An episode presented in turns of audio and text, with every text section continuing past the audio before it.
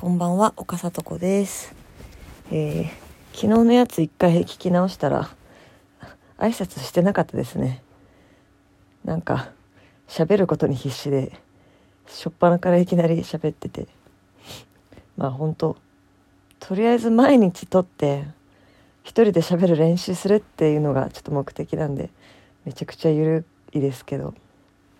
こんな感じで、えー今日は、あのネタ見せですね。ネタ見せがありました。あの作家の高橋洋二さんと野口さんもうずっと爆笑問題カーボーイとかで名前消えてたカリスマな放送作家さんお二人の前でネタ見せでその前回3日前ぐらいが事務局の方々の前でネタ見せで結構なんか ひどいリアクションっていうかまあ結構きつめにいろいろ言われてたんででそっから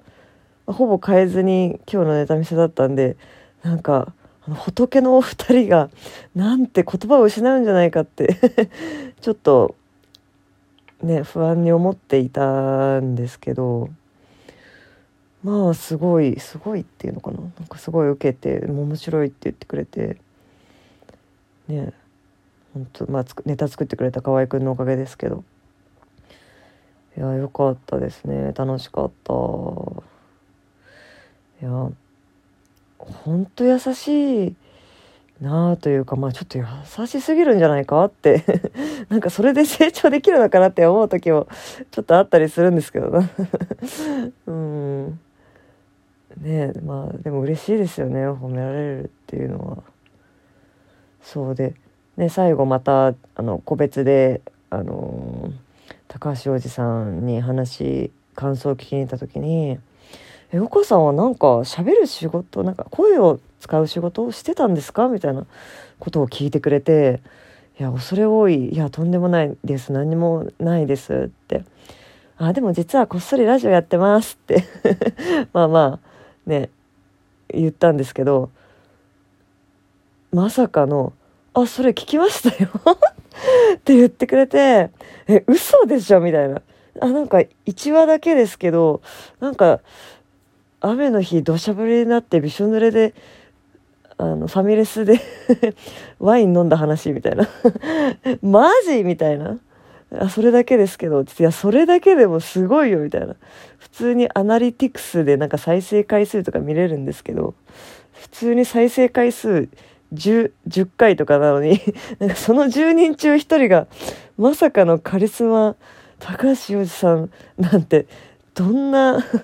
どんな再生1回より重いよみたいな。いやでも本当なんかた拙いものを聞かせてしまってこれで 私のなんかがつまんないやつだって思われてたらどうしようとかも思ったんですけどまあまあそれでもね,、うん、ね聞いていただけるだけありがたいというか、うん、まあまあね練習中だってことを考慮して受け止めてくださってたら本当ありがたいんですけど。ねちょっとまさか感動しましたね。どんだけアンテナ広くね視野広くねチェックしてくださってる方なんだろ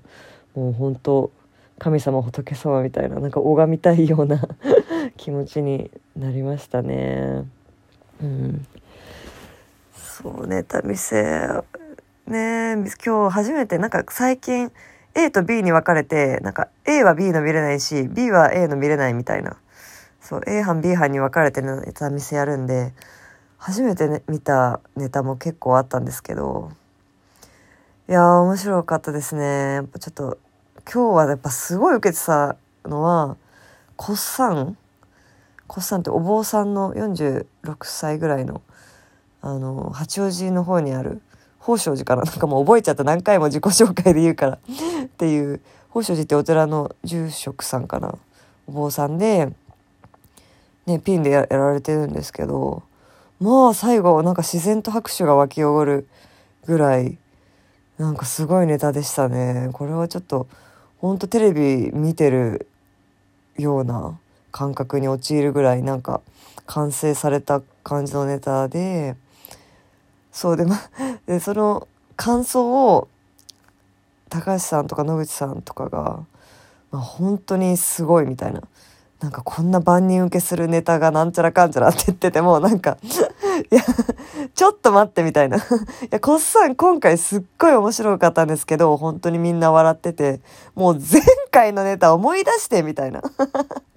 もうこれコッさんにも終わってから言ったんですけど、もう前回とのギャップよ。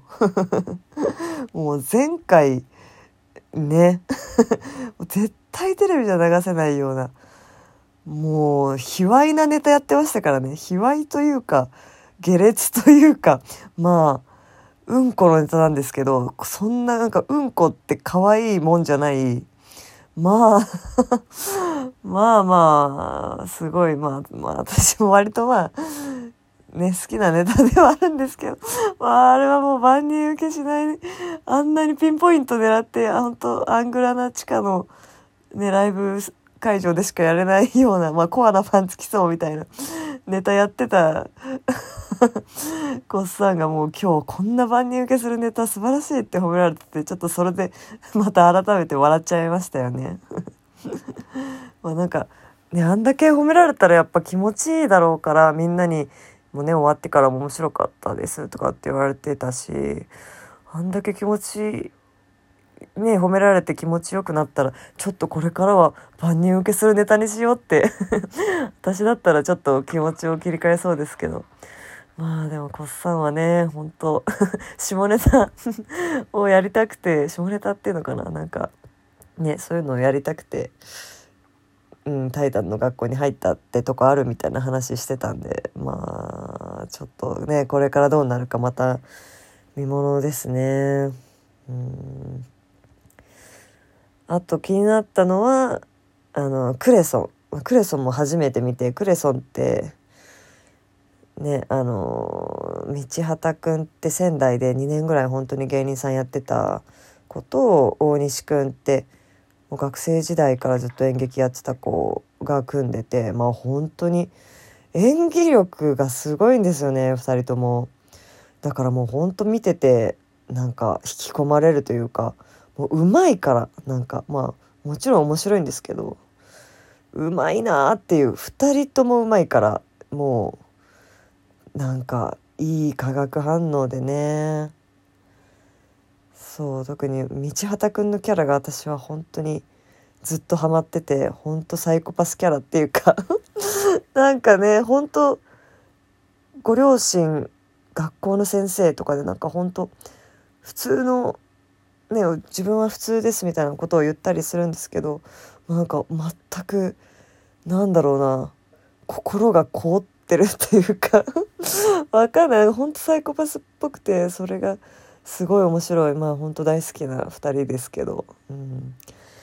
今日ね初めて見たんでまあそう組んでるのも今回からだから、うん、どうなんだんだろうってすごい期待して見てたら本当に。期待を超えてきてくれてて面白かったこれは期待ですね。第3回の「ドラゴンフライ」に向けて。そう今日なんか紙もらったんですけど MC が初めて朝倉ポンズさん